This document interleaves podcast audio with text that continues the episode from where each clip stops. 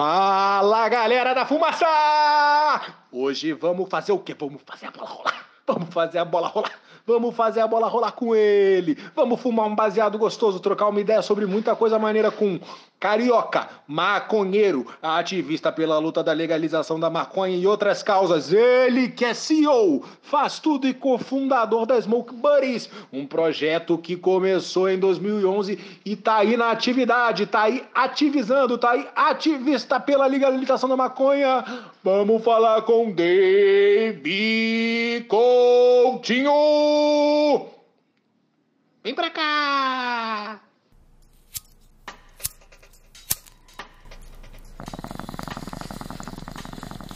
Você está assistindo podcast, o podcast da galera do City Cunha e da maconha. Um, dois, três, testando, tapinha.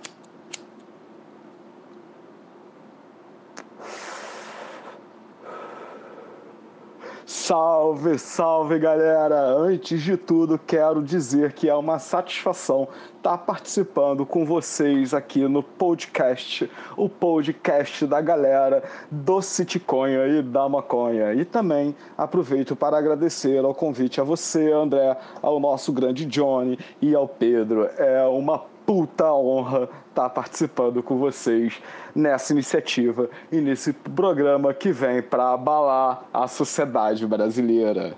Então, Dave, para começar, quem são os Smoke Buddies? Ah, muito boa pergunta. É bom que nessa a gente já mata vários, vários, vários tapas numa tragada só. Então, cara, é, como vou explicar para vocês assim? Mais genericamente, né, a Smoke Buddies somos mais de um milhão e meio de consumidores de cannabis que estão espalhados aí pelo país, que ajudam a propagar não só o nome da Smoke Buddies, mas também todo o trabalho que é desenvolvido diariamente. É, uma outra coisa que pode ajudar a definir né, é, melhor quem, quem são as Smoke Buddies, né, quem, o que é as Smoke Buddies para quem talvez ainda não conheça, e eu acredito por sermos muitos consumidores, ainda há bastante gente para conhecer nosso trabalho e vice-versa. É, a Smoke Buddies ela é composta originalmente, né, quando, quando foi criada, é, nesse formato de grupo secreto, que a gente trouxe ali para os consumidores, né, com esse espaço lúdico, onde as pessoas poderiam postar suas fotos dos seus baseados, das suas plantas, é, debater atos e argumentos é, proibicionistas para gerar uma construção de discurso melhor, o grupo é, ele veio para atender essa, essa necessidade aonde os consumidores, né, lá em 2011, quando foi criada as Mookbuds, é, não poderiam se explanar, botar publicamente a cara como hoje nós e muitos outros fazem por aí. E uma outra questão que ajuda, um outro ponto que ajuda a definir as buddies é a parte mais explanada que são as redes sociais, como o Insta e a página no Facebook, que acabam vindo para replicar um pouco do nosso trabalho que é feito diariamente através do site, que para quem não conhece já deixa a dica aí, smokebuddies.com.br. Aí você vai encontrar tudo sobre maconha e muito mais resumidamente, que eu acho que nem é tão resumido, né? É isso que é Smoke Buddies. E por trás é, dessa operação toda, né, não está só a minha pessoa, como também de outros sócios que cuidam de outras partes operacionais da empresa e, claro, também uma equipe de redação onde a gente inclui jornalistas, colunistas, advogados, é, fotógrafos, uma equipe assim completa e digna da raça de trabalho e desenvolvimento que ajuda a construir a Smoke Buddies, como é mais conhecida aí como um portal de notícias. Bom, claro, né, vou aproveitar o momento aqui para já para deixar o meu agradecimento, beijo, todo carinho possível aí para essas pessoas que ajudam a, a a manter, a movimentar, a criar cada dia que passa a Smoke Buddies. Então, gratidão aos moderadores e administradores que cuidam da parte social do Facebook e a toda a galera envolvida aí na parte da redação, que vai desde o, dos colunistas, aos jornalistas, colaboradores e tudo mais. Muito obrigado a todos vocês aí e, sem dúvida, ao nosso, ao nosso público que, que nos leem e que agora nos escutam. Aquela pergunta clássica. Como começou tudo? Como começou o Smoke Buddies? Ah, então, essa pergunta, além de ser clássica, eu gosto muito de responder. Bom, vamos lá, isso aí é, é ótimo porque vai explicar um pouquinho daqueles números todos que eu falei lá no, na, na, resposta anterior. É, então, cara, a Brothers ela surgiu para atender uma necessidade, e essa necessidade, na ocasião, era de ter um espaço, né, um, uma rede social, né, por mais que seja dentro da outra, é, para os consumidores de cannabis, né, os maconheiros e maconheiras, poderem postar suas fotos, interagir é, de uma forma é, lúdica, é, amigável, sem você ter aquelas questões de proibicionismo. Imagina-se que eu estou falando isso aí em 2011, é completamente diferente do cenário que a gente vive hoje em 2020, por exemplo. É, vale a pena até ressaltar que a Smoke Buddies ela foi criada um, um pouco antes da, da decisão da, do STF, em que considera legal né, as manifestações públicas é, de maneiras físicas e virtuais defesa, em defesa da legalização, da regulamentação da maconha. E, assim, ela foi criada para atender essa necessidade porque o Maurício de Martino, que é um dos meus sócios, estava fumando um, um beck num pico aqui do Rio de Janeiro com os amigos e tiraram a foto, cara. E não tinha naquela época essa facilidade, infinidade de aplicativos de troca de mensagem e tudo mais. Existia basicamente o Facebook. Imagina você postar uma foto você com a galera fumando um no pico no seu Facebook em 2011 certeza que daria merda, ou então você ia ver muito comentário ali desnecessário e muitos não, não poderiam e não podem até hoje se explanar, é, dependendo da situação da família e de onde vive e tudo mais. E o grupo veio para atender essa, essa necessidade. Eu mesmo fui adicionado no grupo com 300 pessoas. É, e depois, peraí que tem que dar aquela pausa para a água, né? A maconheira fala muito. E depois é, esse grupo reuniu, no nosso primeiro grupo das Smoke Buddies, né, é, reuniu cerca de 500 mil pessoas, até que o Facebook, por causa das suas políticas lá em 2011, que também eram diferentes das que são hoje em 2020, deletou o nosso grupo e gerou é, a abertura de vários grupos regionais. É, a Smoke surgiu assim e hoje está assim. A gente tem aí é, reunidos pelo menos só no grupo Rio e São Paulo 500 mil consumidores, que são os dois principais grupos, além dos outros mais de 70 grupos é, que a gente considera oficiais, sem contar, né, claro, os fakes da vida que estão por aí. E as Smoke Buddies é um pouco dessa essência aí, uma, uma, grande, uma grande união de várias pessoas, entendeu? De várias raças, de várias tribos, que tem uma coisa em comum, que é a paixão pela, pela cannabis, pela maconha, pelo gererê de amba, ou como queiram chamar. Ó, não adianta, eu tenho vício por informação. Então, eu até tinha falado aí que a gente pode ser considerado uma pequena comunidade, né? E rastreando aqui rapidamente, se for comparar algum, algum estado aí norte-americano que tenha uma população parecida com a quantidade de público das Mukbares, a gente está a nível do Havaí, que conta aí, eu acho que, acredito que pelo último censo aí, que é o de 2017, que está publicamente aqui na internet, quase um milhão e meio de habitantes. É, então é isso.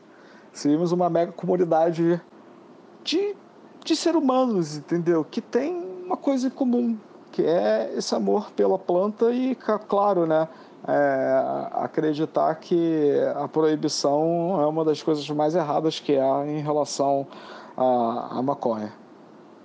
Poderia contar uma anedota canábica que já tenhas vivido nesses anos de fumaça? Diz aí. Olha, uma coisa é certa, que nesses nove anos eu posso contar não só uma anedota canábica, mas como várias, várias. Eu acho que, assim, a principal delas né, tá muito voltada à, desinformação e a como o proibicionismo costuma agir, né? Que é, a principal delas é falar que maconha mata.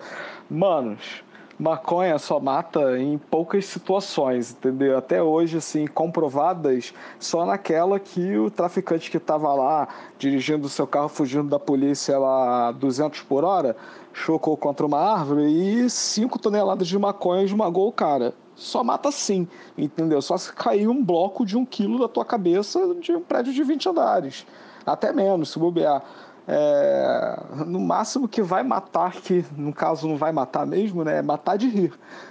Ou de, de, de, destruir a geladeira. Eu acho que essa aí é a primeira, a primeira anedota canábica que, cara, a gente pode tirar até de uma forma um pouco lamentável, porque tem gente que ainda sustenta esse argumento de que maconha mata. Por isso que querem manter a proibição.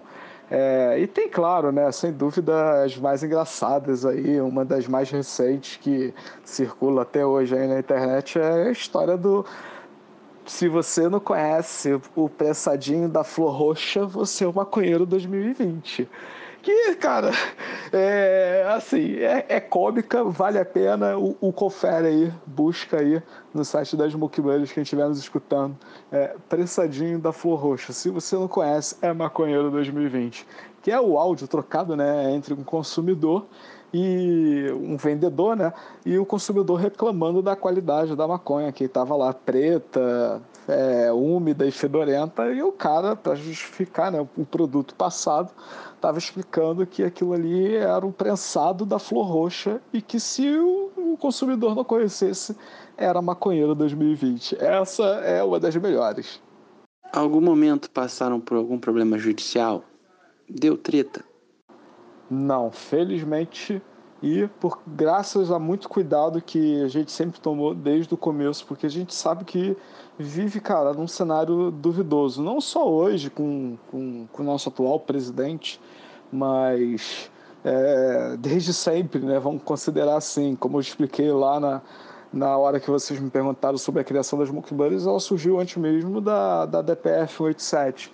Mas, cara, a gente vem com, com isso, cara, com um espaço que é esse de rede social, cara, que é controlado, ele é cuidado pelos administradores e moderadores que ali eles coíbem, cara, qualquer atividade ilícita, é, qualquer, qualquer ato é, discriminatório, qualquer ato de segregação, entendeu? Qualquer tipo dessas violências mais comum a uma, uma sociedade, para um bem-estar de, de uma comunidade, entendeu? A gente tem essa fiscalização e essa parte nossa mais pública, né, que é a parte informativa, cara, é, é o conteúdo jornalístico, entendeu? Não tem crime. É, você noticiar, entendeu? Você falar sobre maconha, é, a gente aborda tudo, entendeu? É de ciência, tecnologia, é, economia, opinião política, medicinal. É, cara, a gente está tá em conformidades aí com, com o que determina aí a nossa Constituição Federal. Então, graças a isso, e claro, né, eu acho que aliado a essa parte da, da empresa também, né, de da gente emitir nota dos nossos serviços prestados, entendeu? É, da gente ter CNPJ, a gente gerar emprego, eu acho que é, se a gente hoje vier ter por algum motivo algum problema legal, é até uma justiça com o trabalho que a gente desenvolve com uma grande seriedade nesses últimos nove anos. A gente estava até falando com o Zanon e chegamos meio desavisados no rolê ou no rolé. e chegamos com essa treta toda da Zomo. Como a Smoke Buddies ela se posiciona em um cenário de ativismo dentro do próprio ativismo? Ah, essa aí eu já até adianto, né, que não é só dentro do ativismo, mas qualquer reunião de seres humanos, cara.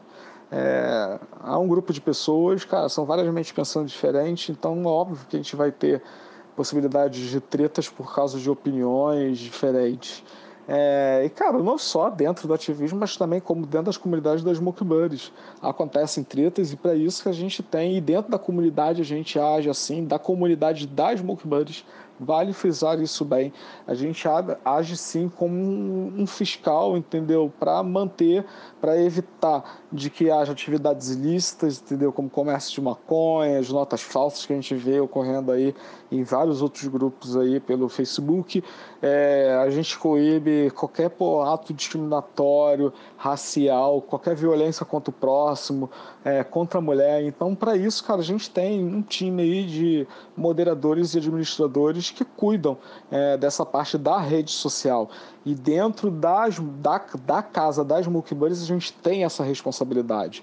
É, e a gente, acredito eu, né, e por muitos ainda se permanecerem no grupo, que a gente executa um bom papel mantendo o espaço ali é, lúdico e sadio né, para todos, de como eu tinha dito né, anteriormente aí, de, pra, para todos de todas as tribos.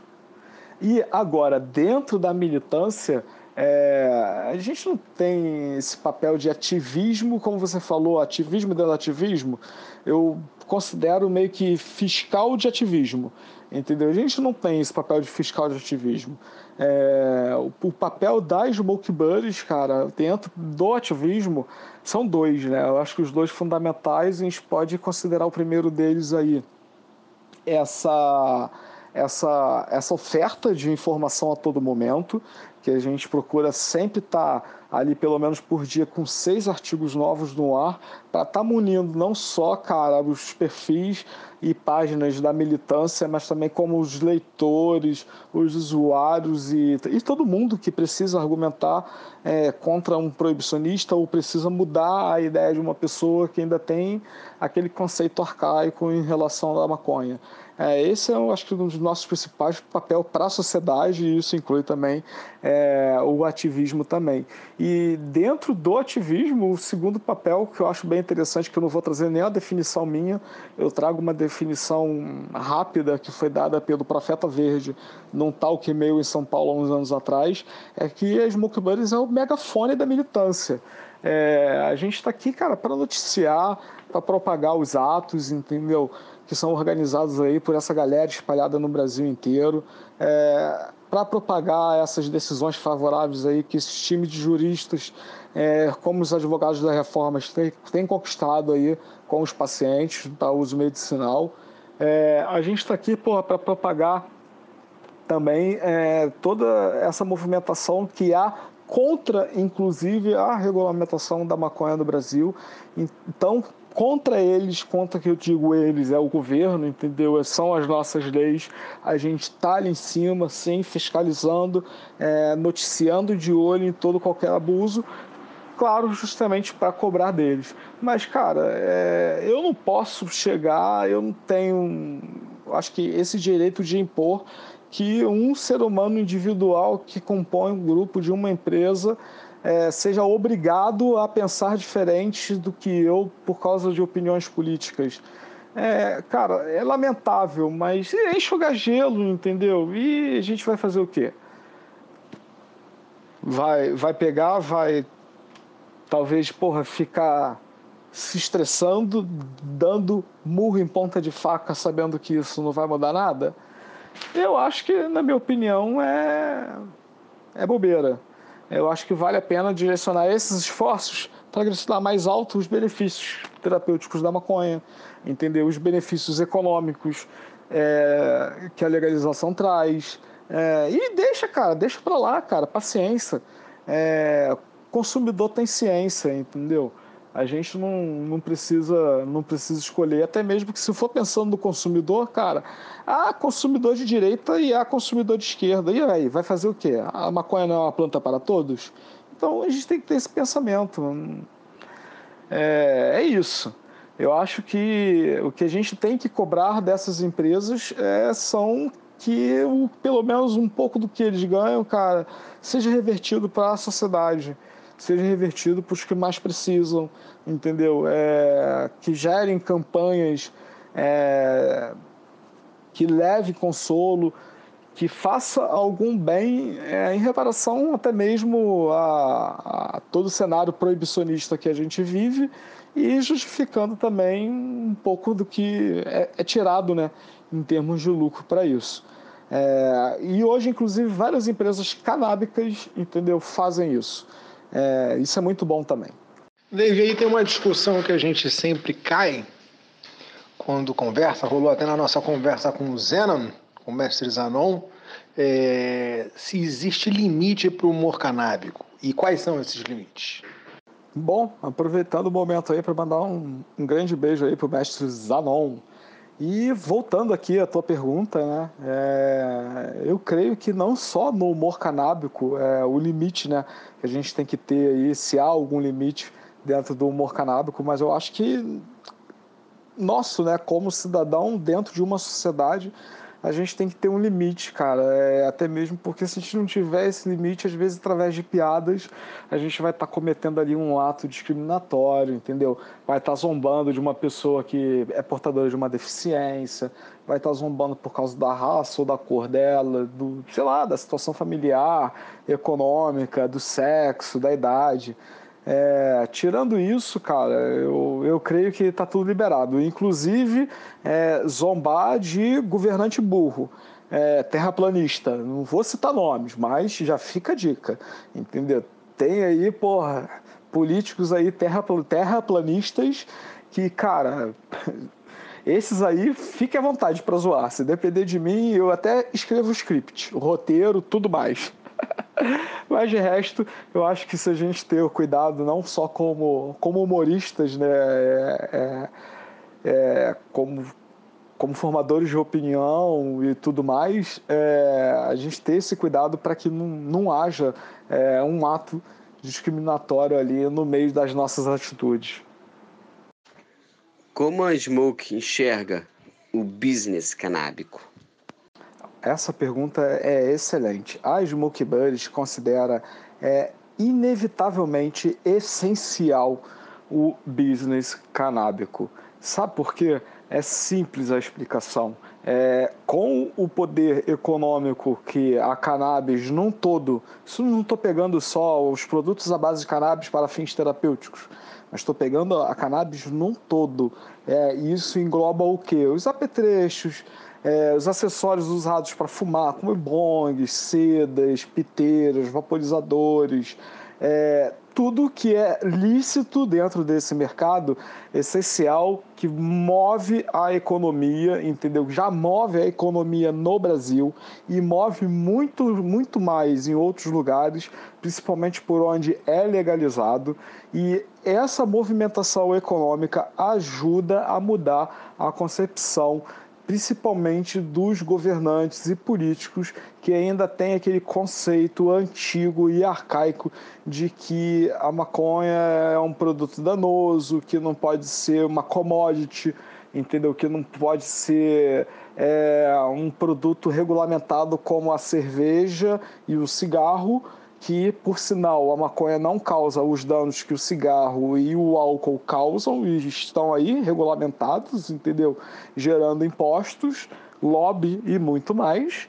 É, esses políticos que ainda não enxergam a maconha como um produto similar a esses que eu falei, ou até mesmo como o açúcar, o chocolate, é, qualquer outra coisa aí que a gente tenha considerado como droga lícita, é, a economia ajuda. Entendeu? Por isso que é inevitavelmente essencial o business canábico.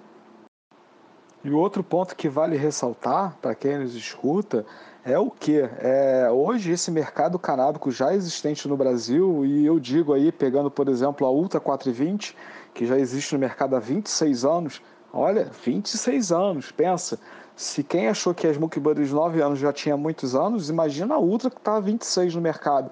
Cara, é uma empresa séria, entendeu? Que gera empregos para várias pessoas, entendeu? Ajuda a sustentar várias famílias, gera imposto para o país, é, gera renda, gera, gera gera, cara, muitos benefícios, entendeu? Que a partir do momento que o proibicionista, é, por mais leigo que ele seja no assunto, ele vai ver, cara, que não há um motivo é realmente de você, cara, proibir aquela substância que ajuda a movimentar todo esse mercado.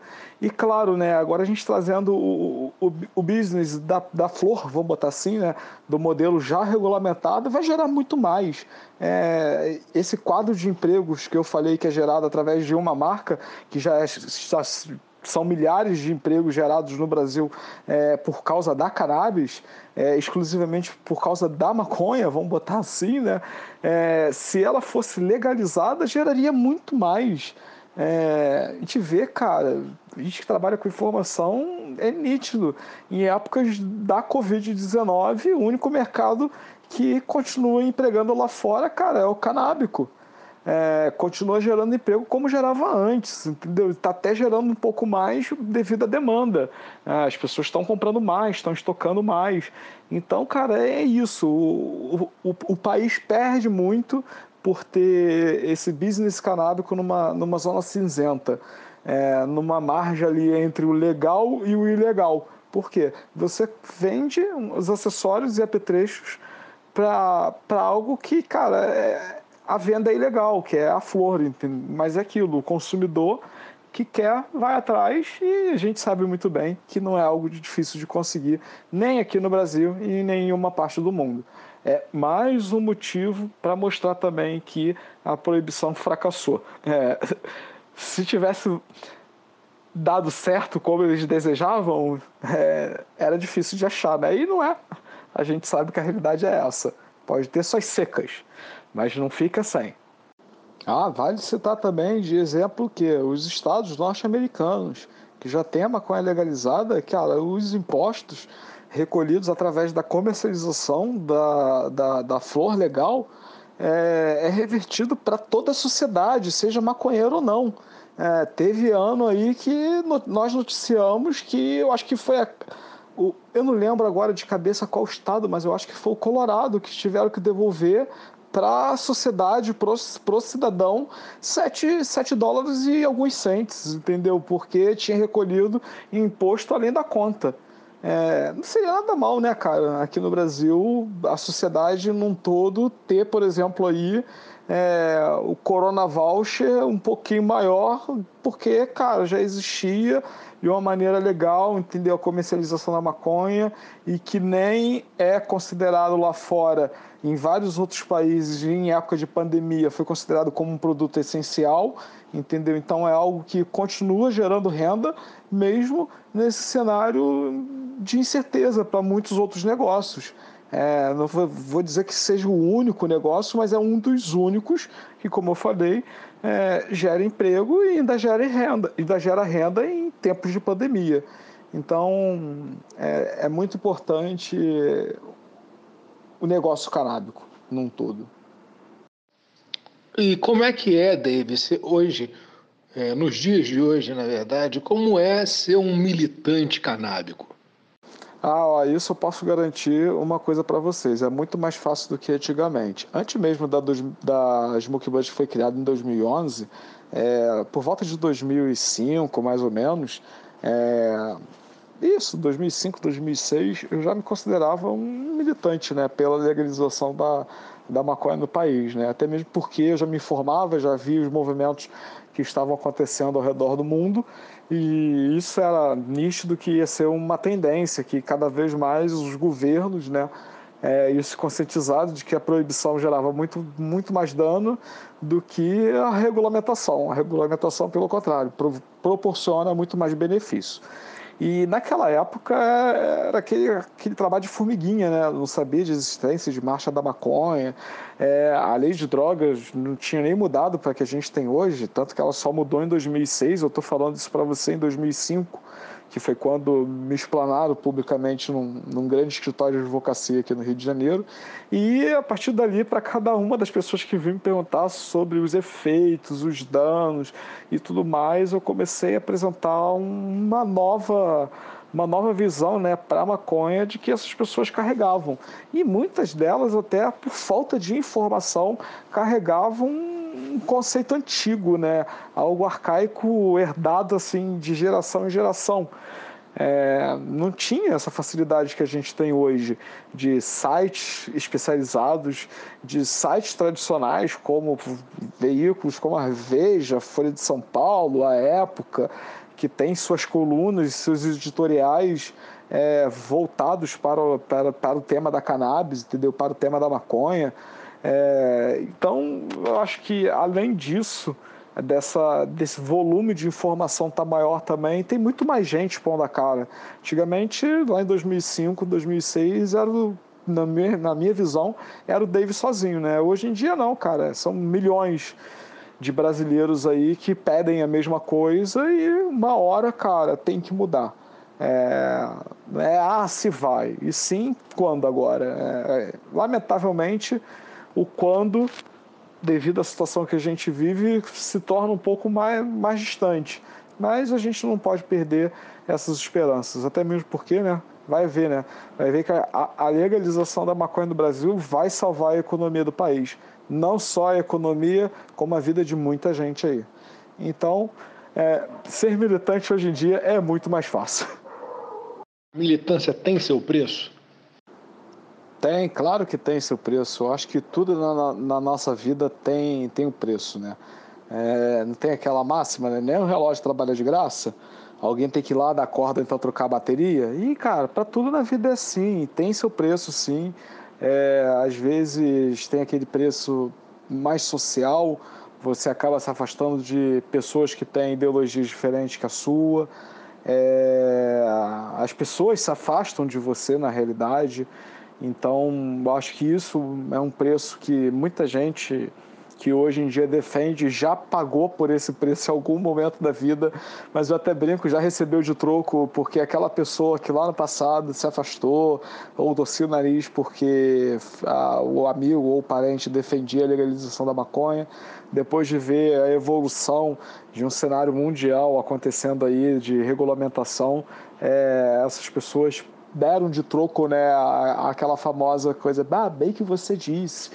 É, você já falava disso antes, então é aquilo, né? A gente tem um preço que a gente paga, que às vezes pode ser caro, mas também a gente acaba recebendo é, muito troco de volta. E se for falar em termos de preço, valores, é, moeda, sim, cara, claro que tem seu preço. É, organizar um ato custa dinheiro, entendeu? É, organizar uma marcha custa, tem, tem seus custos.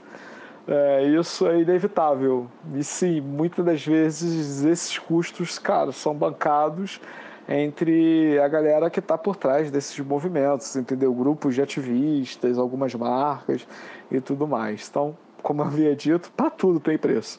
Para a militância também. Quem são os parceiros da Smoke Buddies? Como que acontece o financiamento das, das atividades de vocês? Ah, muito boa essa questão. É bom que já vai esclarecer a dúvida de muita gente. Hoje o nosso principal produto na Smoke Buddies é a informação. E diferente de muitos sites aí que cobram depois de três, quatro ou cinco artigos lidos, cobram uma mensalidade para o leitor continuar acessando, nós não fazemos isso. Quer dizer, a gente tem um custo para produzir, para ter toda essa operação diária aí, 365 dias por ano, é, e não converte um centavo com isso. A gente não, não tira dinheiro em cima da informação. A única forma que a gente tem hoje de captar renda dentro das multibuddies é através da publicidade é, as marcas já existentes do mercado canábico e novas marcas que estão surgindo procuram a gente a gente cria anúncios, entendeu? É, faz uma publicidade direcionada é, para o público canábico em cima da necessidade daquela marca, do, do empresário, entendeu? Que está apresentando um produto, um serviço ou o que seja. É, agora você vai me colocar na sinuca de bico, né? Pedir para lembrar todos os parceiros Smoke Buddies, né? Eu fico até com receio de esquecer alguns. Mas vamos lá, já deixo uma dica aqui assertiva. Entra no site das Smoke Buddies e verifique os banners. Todos ali são os nossos parceiros. Além disso, entre também nas nossas mídias sociais e verifique as postagens que são patrocinadas. Ali vocês vão ter a ideia das marcas que estão com a gente. Mas só para arriscar aqui, e se eu esqueci de alguma, já peço desculpas aí à galera das marcas, eu vou, vou, vou elencar aqui várias. É, vamos lá, de seda tem a Bem Bolado, de, de cases tem a Puff, tem de produtos para Grow Shop, tem a Garden High Pro, de Grow Shop tem a Blumhouse, é, já falei de seda, bem bolado? É, são muitas, né? Então tem que lembrar de todas. Tem de cerveja, a Your Hemp. Ah, cara, tem, tem de cursos, que é a, a plataforma Open Green. É, é, a sinuca de bico que vocês estão me colocando aí para elencar todas agora, hein? Mas é isso, essas eu acho que são as principais marcas que estão aí no mercado, estão com a gente também, fazendo publicidade. Tem umas outras que fazem as publicidades mais pontuais, entendeu? Em cima de ações. E aí a gente segue tocando o mercado né, nesse meio aí de, de pandemia. E é bom que eu já aproveito esse momento para fazer aquele famoso jabá da publicidade, né? É, pra, para o lojista, para o dono de marca, é, para o prestador de serviço, voltado para a comunidade canábica que está nos escutando, entre em contato com a gente. É fácil, fácil. Contato arroba smokebuddies.com.br ou então manda uma DM lá no nosso inbox no Insta que a gente manda os contatos aí para desenrolar uma publicidade para sua marca, empresa ou produto. Agora aquela. Dave por Dave. Maconhista, ativista, o maconheiro praticante? Excelente, Dave por Dave, né? Me senti ali um, de frente com a Gabi. É, bom, Dave por Dave, maconheiro, maconhista ou maconheiro praticante, né? Cara, acho que sou um pouco de tudo disso aí. Bom, na minha mini bio, né? Inclusive nos artigos que eu assino, tá lá, né? Carioca, maconheiro, ativista, é, pode botar aí empresário. É, cara, eu sou. Eu estou, né? Na verdade, não sou, eu estou um monte dessas coisas aí. Eu acho que são nomenclaturas, mas no fim o objetivo é o mesmo, entendeu? É, a gente movimentar o mercado, é, lutar por uma política de drogas que deixe de criminalizar é, as pessoas negras, moradoras de comunidades, entendeu? Porque a gente sabe bem que dentro da proibição, dentro da nossa atual lei de drogas, a lei que bate em Pedro não bate em João, então já é um ponto muito errado. E isso é, é uma das coisas que eu, que eu luto bastante. Então não sei nem se eu posso ser considerado um, um, militante só da maconha, mas vamos botar assim, né, uma, uma causa mais humanitária mesmo. É, eu acho que a legalização da maconha, né, o fim da proibição está muito, muito associado aos direitos humanitários. Então, se eu falar que eu sou só militante da cannabis, eu acho que eu estou sendo um pouquinho egoísta. Porque eu luto por tanta coisa, mano. É aquilo, me incomoda, incomoda a, a a uma galera aí, eu acho que, que vale a pena a gente lutar. Esse é um pouquinho do Dave por Dave. Complicado essa parada, hein? E qual é o esquema do plantado? Como é que faz para entrar no esquema?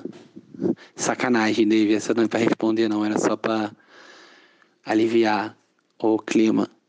Ah, pô, mas como você não quer que eu responda? Não, não tira da edição essa aí não, hein? Pode deixar. Até mesmo porque, acredite, essa aí é, é uma das perguntas que a gente mais recebe diariamente é, nas caixas de mensagens das Book Buddies. Qual é o esquema, como eu faço? Então, já tem antecipo para responder publicamente. Cara, não, nós não vendemos maconha, entendeu? A gente não comercializa semente. É, lamentavelmente, devido às nossas situações é, da atual lei de drogas, isso ainda é, é crime, né? Então não tem como ser feito. Sim, esperamos que num futuro a gente tenha lá tipo um modelo de dispensário, quem sabe, com o nome Smoke Buddies, entendeu? Mas até aproveitando para responder que é, já que não temos como vender, a gente tem como continuar informando que a única forma hoje né, da pessoa conseguir legalmente o acesso a cannabis, cara, é através dos salvos condutos, que estão sendo conquistados aí pela equipe de juristas e outros advogados, entendeu? Como a galera lá da reforma. É, e os pacientes que dependem do, do uso terapêutico da cannabis, né? Para tratamento de algumas condições de difícil controle e até mesmo para condições mais comuns como estresse, ansiedade, depressão, insônia, é, para aquilo, né? Para o bem-estar. Então, sim, tem maneiras de você ter um esquema, abre aspas, é, esquema, fecha aspas, né, da planta da maconha, mas para esse esquema você vai de uma maneira legal. É, e uma das primeiras dela é aquilo, cara, é você é, marcar consulta com um médico especializado, ou então numa clínica, por exemplo, aqui no Rio de Janeiro tem a Clínica Gravital, que inclusive agora, em épocas de pandemia, está fazendo atendimento aí é, por telemedicina, além deles, há outros inúmeros profissionais é, da saúde que são prescritores de cannabis ou de maconha medicinal, ou de CBD, ou de THC, enfim, como quem, quem, quem está nos escutando queira, queira chamar. É, e depois disso é você, cara, fazer parte de uma associação, é, além de fazer parte de uma associação, é juntar todos os históricos de benefícios que você tem conquistado com aquela terapia à base da cannabis e dos seus canabinoides. É, buscar esse aconselhamento jurídico, entendeu? Tem aí pô, os advogados da reforma, é, existem outros advogados também, é, e dar uma entrada com uma ação na justiça. É, é justiça, então é aquilo, né? É algo que não é 100% é, decidido, é, mas sim, eu acho que quanto mais H6, mais salvos condutos é, brotarem no sistema judiciário, né, num todo vão enxergar essa necessidade aí de regulamentar ao menos o cultivo caseiro é, de cannabis né, para consumo pessoal. Até mesmo porque é um absurdo o consumidor ter que passar, é, correr risco de morte por, por acessar um, para buscar um produto que é ilegal, que muitas das vezes é, é comercializado, lamentavelmente, numa zona de confronto, onde a qualquer momento pode haver uma operação da polícia, haver troca de tiro, é, como ocorre corriqueiramente dentro das comunidades, entendeu? Isso tudo em nome à guerra às drogas. É, e sem contar todos os malefícios de um, que você está adquirindo ali num produto que você não conhece.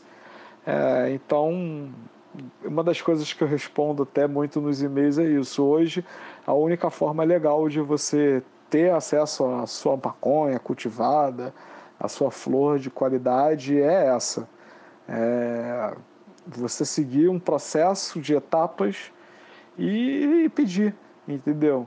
É mostrar que, que você necessita disso e que você exige que esse direito, que é um direito à saúde, é, seja, seja cumprido né, e que nenhuma autoridade policial é, ou de fiscalização vá perturbar o seu sossego ou sua tranquilidade porque você está cultivando, sei lá, meia dúzia de plantas.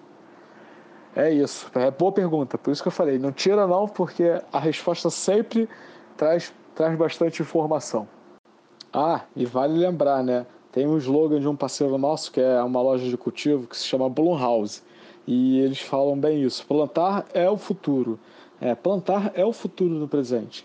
É, não só em relação à maconha e a esses pacientes que têm salvo-condutos na, na justiça, mas como também para quem optou em não querer mais adquirir um produto no mercado ilegal, é, um produto de origem duvidosa, entendeu? E são pessoas normais, são chefes de famílias, são mulheres, são trabalhadores, são seres humanos, entendeu? São semelhante a quem nos escuta que, sim, de escolha optou a prática do autocultivo e que muitas das vezes não se limita só à erva, e sim a até mesmo os próprios alimentos. Afinal de contas, né, É, se na alimentação a gente tem esse cuidado de procurar saber de onde está vindo aquela fruta, aquele legume, aquela verdura, é, ainda mais em relação ao agrotóxico, porque a gente não vai ter essa preocupação também com a erva que a gente fuma, vaporiza ou consome de maneira comestível. É, vale essa reflexão aí, não só para os consumidores, como também para uma sociedade no geral. É, uma pessoa cultivando hoje é uma pessoa a menos comprando um produto ilegal, é, sustentando toda uma cadeia corruptiva, entendeu, e criminosa. É, que muitas das vezes arrebenta só para as pontas mais fracas, que é o cara que está de frente ali na boca, entendeu? Ou é o usuário ou o morador da comunidade.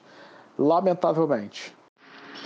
Então, minha galera boa, esse foi David Coutinho. Eu aproveito agora, aproveito agora para não sequelar e dizer que tive ao meu lado dois grandes, dois grandes não, quatro grandes pulmões da cena canábica. Meu grande parceiro, meu grande amigo, meu amor de vida, meu parceirão, meu tudo de bom, meu pequeno frasco de amor, João Santana. Ai, ai, ai, ai, mano. E do meu outro lado tá ele, ele, ele que é o homem das carrapetas, também um dos amores da minha vida. Ele que, porra, foi o terror aí do Catetem, bicho. Foi o terror do Catetê, do Maitá, terror de muita gente. Ele é Pedro Fomé. Valeu, galera. Até a próxima. Mais um podcast. Vem aí.